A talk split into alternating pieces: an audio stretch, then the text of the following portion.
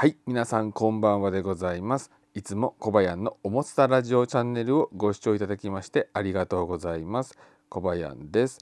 このチャンネルでは小林が日々思ったことや気がついた話を音声中心の動画で投稿しています。よかったら最後までご視聴いただけると嬉しいです。また今回話した内容の音声の部分だけをポッドキャストでも配信しています。アンカーや Spotify、Apple Podcast や Google Podcast などでも聞くことができます。どうぞよろしくお願いします。さて、今回は、えー、新しく、えー、先日発表されました、えーと、Mac Studio なんですけども Mac Studio がいいのか、え今出ている、えーと、MacBook Pro 16インチがいいのかという話について、えー、していきたいなと思います。で、えー、16インチの、えー、MacBook Pro はノート型パソコンで、えー、新しく発表されました Mac Studio はデスクトップ型の、えー、パソコンとなっております、えー、詳細につきましては Apple のホームページの方に、えー、掲載をされているので、えそちらを、え見ていただけたらなと思います。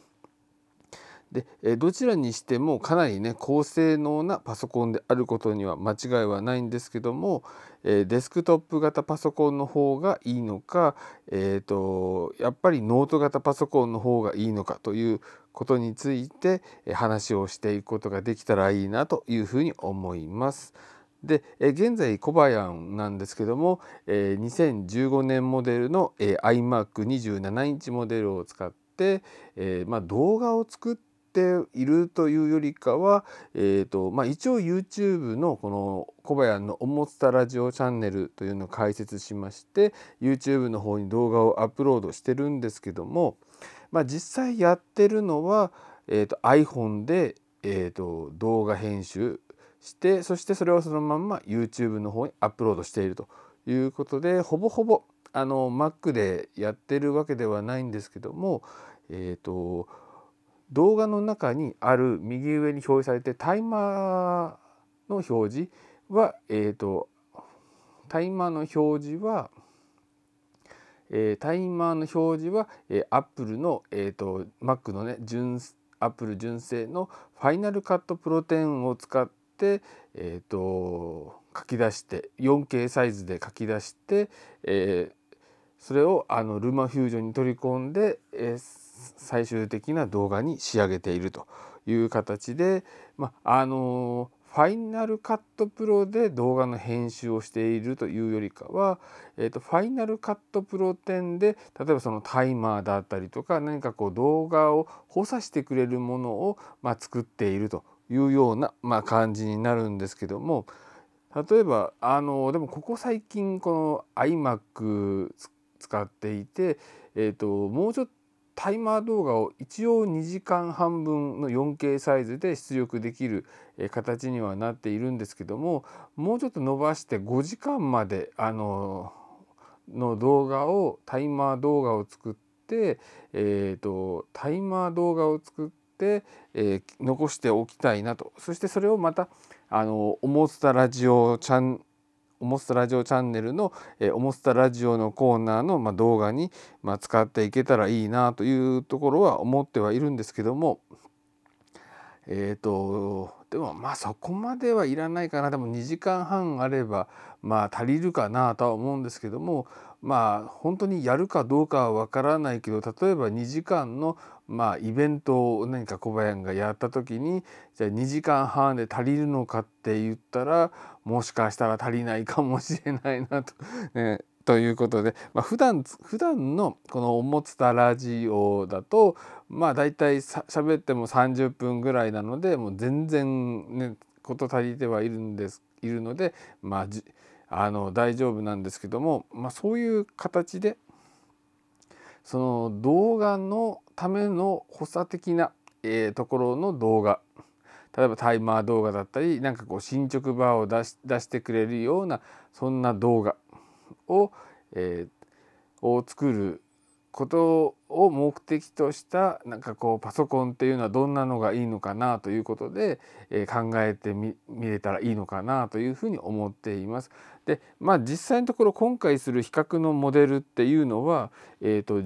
YouTuber さんが、まあ、毎日動画を投稿するのにもう本当に最適なマシーンということで小林にとってはもう全然あの必要以上の機能がいっぱい備わっているというところがあるのであのいっぱい備わっているので、まあ、そこまでの機能は必要ないかなという感じはしてるんですけどもやっぱり早いに越したことはないというね部分もあったりはするので。まあどっちがねいいのかまあ夢物語な部分はいっぱいあるんですけどもまあ夢物語という形でまあ聞いていただけたらなというふうに思います。うん、でえっ、ー、とまあでももしねあのこの今回のこの「おもつたラジオ」を聞いてくださっている中でじゃ例えば MacBookPro の16インチモデルにした方ががいいのかまたね Mac スタジオにした方がいいのかということで、えー、もし悩まれている方がいらっしゃったとしたらその方の参考になったら嬉しいなというふうに思います。ということで、えー、早速、あのー、この比較をねしていけたらいいなと思います。で、えーと、MacBook Pro の方では、えーと、今回 M1Max というねプロセッサーで、えーと、10コア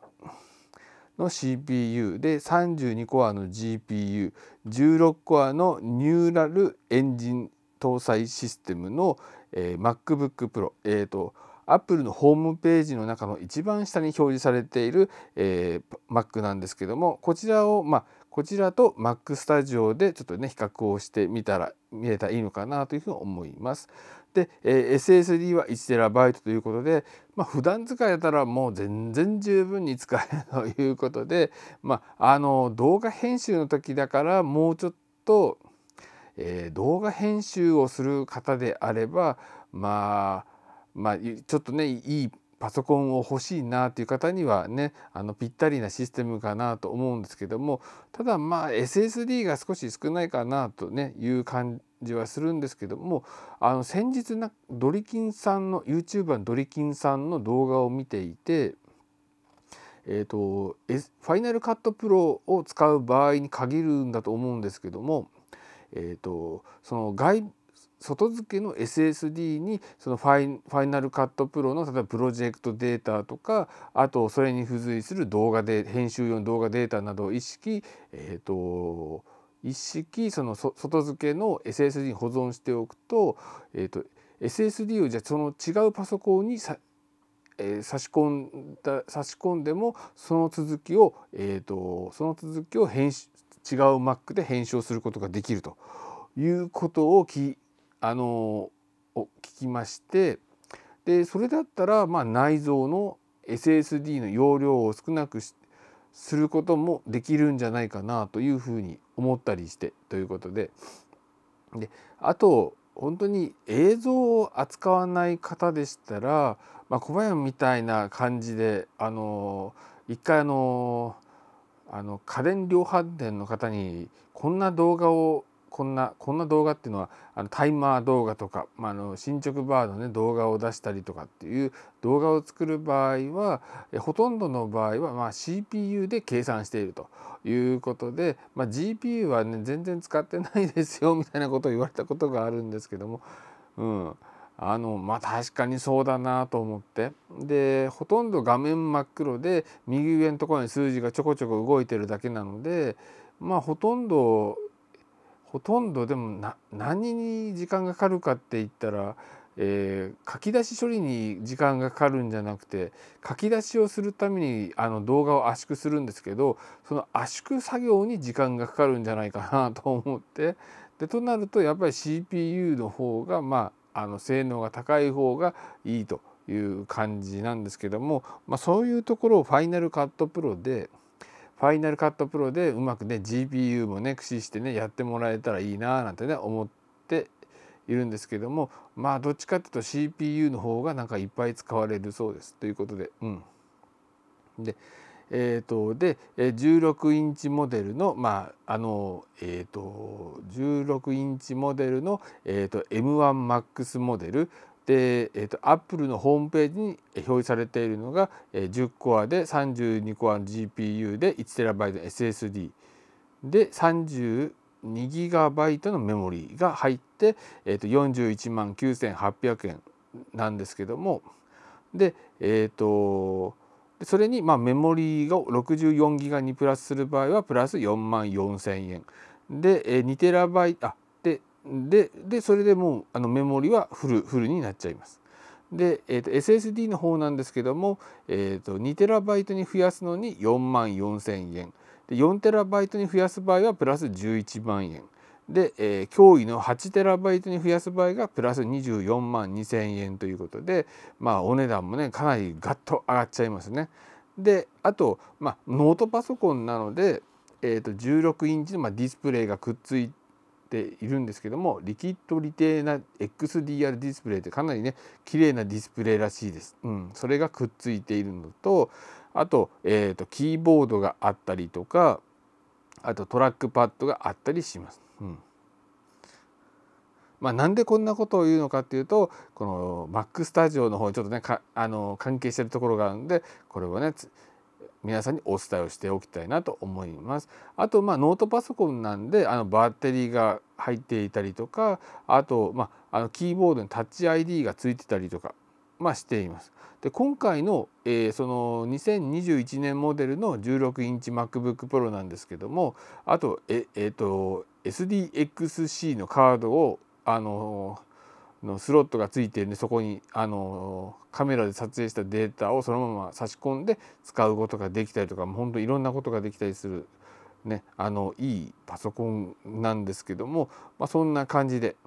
えー、だいたい41万9800円、まあ、かなり高いですね、まあ、本当夢物語のようなパソコンではあるんですけども。で、えーと、それに対して Mac スタジオなんですけどもえーと、Mac スタジオの場合は、えーと、M1Max っていう、えーと、Mac スタジオの場合は、えー、と Mac スタジオの場合はデスクトップパソコンなんですけどもその本体のみになってしまいます。で先ほどの、えーと、MacBook Pro と同じ仕様にすると、えー、10コアの CPU に32コアの GPU16 コアのニューラルエンジン搭載の M1MaxCPU ということででそしてメモリーが 32GB で SSD が 1TB にすると,、えーと、お値段が29万3800円。ってなるんですけどもまあ一見安い。お MacBook Pro に比べたら10万円以上安いじゃないかってね 思うかもしれないんですけどもあの Mac スタジオはデスクトップパソコンなのであのディスまずねディスプレイがついてない、うん、そしてあのホームページ見ると分かるんですけどもキーボードがついてない。でマウスもついてない。トラックパッドもついてないということでえっ、ー、とまあ、あのこれらを別途購入しなければならないって言った場合には別途お金がかかってしまうということで、えーと、Mac スタジオと一緒に使うといいとされる新しいディスプレイが、えーと、Apple から発表されましたスタジオディスプレイというのが発表されてるんですけどもこちらがなんと19万9800円からということで、えー、発表されました。で、えーと、サイズは27インチなんですけども、えーと、27インチの 5K ディスプレイなんですけども、えーと、今ねあの iMac の27インチがもう販売終了しましてで今度この27インチの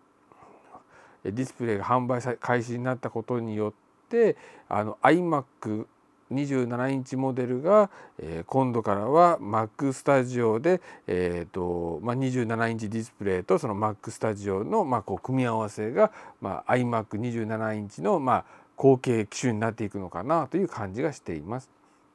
うん、でも Mac スタジオはどっちかというと Mac iMac Pro と、えー、iMac27 インチのまあちょうど中間ぐらいのシステムになっていくのかなという感じはしています。で Mac スタジオのその同じ仕様だと,、えーと、29万3800円なんですけども、え、そそこにもしそのスタジオディスプレイというねアップル純正のディスプレイをつけると、えー、19万9800円。まあカラーなんですけど一応19万9800円として考えるともうその時点でえっ、ー、とえっ、ー、となんだっけ？MacBookPro の16インチよりも高くなると。いうことになってしまいますね。うん。で、えーと、例えばあとキーボードとかもあのタッチ ID 付きのキーボードが、えーと、点キー付きで2万800円点キーなしで1万5800円。でマウスをもし別途買うとするとアップル純正のものが1万800円と。でトラックパッドを買うんだったらプラス1万800円ということでこれだけでもう約付属品だけもし買うとしたら、えー、と2万円と1万円と1万円で4万円に、えー、19万8,000円で約20万円なんで約25万円ぐらいが、えー、と本体とは別途必要がなるということでこれかなりねでかい感じがしますね。うん、この点あんまり説明する方いないと思うんですけどもあのこの辺かなりねアップル大好きおじさんいやそんなおじさんとかお姉さんとか、うん、アップル大好きな方でしたらもしかしたら購入される方もいらっしゃるのかなと思うんですけども、うん、小林としては、うん、考えちゃうなということで。で今 iMac の27インチモデルの、えーと、iMac の27インチモデルを使ってるんですけども、えー、っと 5K サイズのディスプレイなんで 5K の表示はできるんだけど、えー、と 4K の表示ができないということで、えーとほんね、4K の動画を編集して 4K で動画を見たいのに 4K で表示ができないと。いうことで、まあ、5K の中の一部分使って表示するかという部分もあるんですけどどうせだったらなんかこうね 4K 動画をま表示できるような感じにしてもらえたらもっといいなというねそんな感じがしてるんですけども、まあ、それが残念ながらできないと。で 5K にしたら下で今度かなりねドットピッチがかなり狭くなるのであの文字とかもかなり小さくなるということで結構見づらいかなという感じがしています。まあ、5K 表示するんだったら本当にあの 4K 動画を編集したりとかあと高解像度の写真を何枚もやったりとかっていう方でしたら、まあ、それそれでもいいのかなと思うんですけどもまあまあ庶民にはちょっとねあのかなり難しい、うん、手の届かないディスプレイではないかなというふうに思います。でそうやって考えると,、えーと、Mac スタジオっていうのはまあどちらかというとプロ向けの製品になっていってしまうのかなという感じがしています。うん、まあ YouTube であの毎日動画を投稿して、まあ、生計を立てている方とかにはおすすめじゃないかなという感じはしてるんですけども、まあ、小林程度の動画だったらもう全然小林程度の動画だったらこれはこのこれでもあの下のクラスのね CPU なのであの下のクラスの CPU なんでじゃあもっとね上のクラスの M1 ウルトラになったらさどうなっちゃうんだみたいなね部分はあるんですけども、まあ、今回はちょっと比較の対象にはしてないですけども、えーと、同じ CPU で、えーえーと、考えた時にさあ16インチの MacBook Pro がいいのか Mac Studio がいいのかっていうことを考えるとえっ、ー、とまあ値段的にもえーと、ちょっとねきつい感じがねしますね。うん、で、えーと、オプションで、えーと、64ギガメモリーにしたり、えー、と2テラ SSD を2テラバイト4テラバイト8テラバイトにプラスすることができるんですけどもこちらは MacBook Pro のアップグレードの代金と同じ設定になっています。で、えーと、Mac Studio の場合はさらに高性能な M1 ウルトラ CPU を搭載できるんですけどもこちらの場合はさらにメモリーが64から128ギガにアップロアップデートでアップグレードかアップグレードすることができるので、まあ、それはそれでまたすごいなとは思うんですけどね、まあ、小林の動画にはまあもうもう全然多すぎちゃって困っちゃうみたいなところなので。ただあの CPU が速くなったら、えー、小林の動画の書き出しも少しは速くなるのかな まあほとんどほとんど。例えば書き出しに3分かかる動画があったとしたら2分になるのかってね。その3分か2分かだったら、うん、そんなに対して変わんないかな。まあ確かにね30何パーセント高速化しましたって感じになるんだろうけど、うん、そそその時の1分はあまり関係がないような気がしています。うん。例えばねあのご飯を食べてる時にとかねあのご飯を食べている間に書き出し処理をするとかってやってれば別にねそれでも済んじゃうことなのでということで、うん、あのまあ MacBookPro のね16インチもまあすごいんですけどもさらにすごい MacStudio っていうのが出てきましてあのまあ、皆さんのね参考になる話ができたのかどうかはちょっとわからないんですけども、まあ、まあ小林としてはまあどちらにしてもまあすごいすごいマックが出てきているんだなというのを実感したという話になりました。えー、今回のまあ、どあそうそう最終的にまあどちらがいいかっていうのはまあ皆さんの、え、使用用途に合わせて、え、検討していただけたらなと思います。というわけで、えー、今回は、えー、MacBook Pro 16インチモデルと Mac Studio を、まあ、同じ、えー、仕様で比較してみたらどうかということで話をしてきましたがいかがだったでしょうか。えー今回のおもつたラジオは以上となります。最後までご視聴いただきましてありがとうございました。それでは次回の動画をお楽しみに失礼いたします。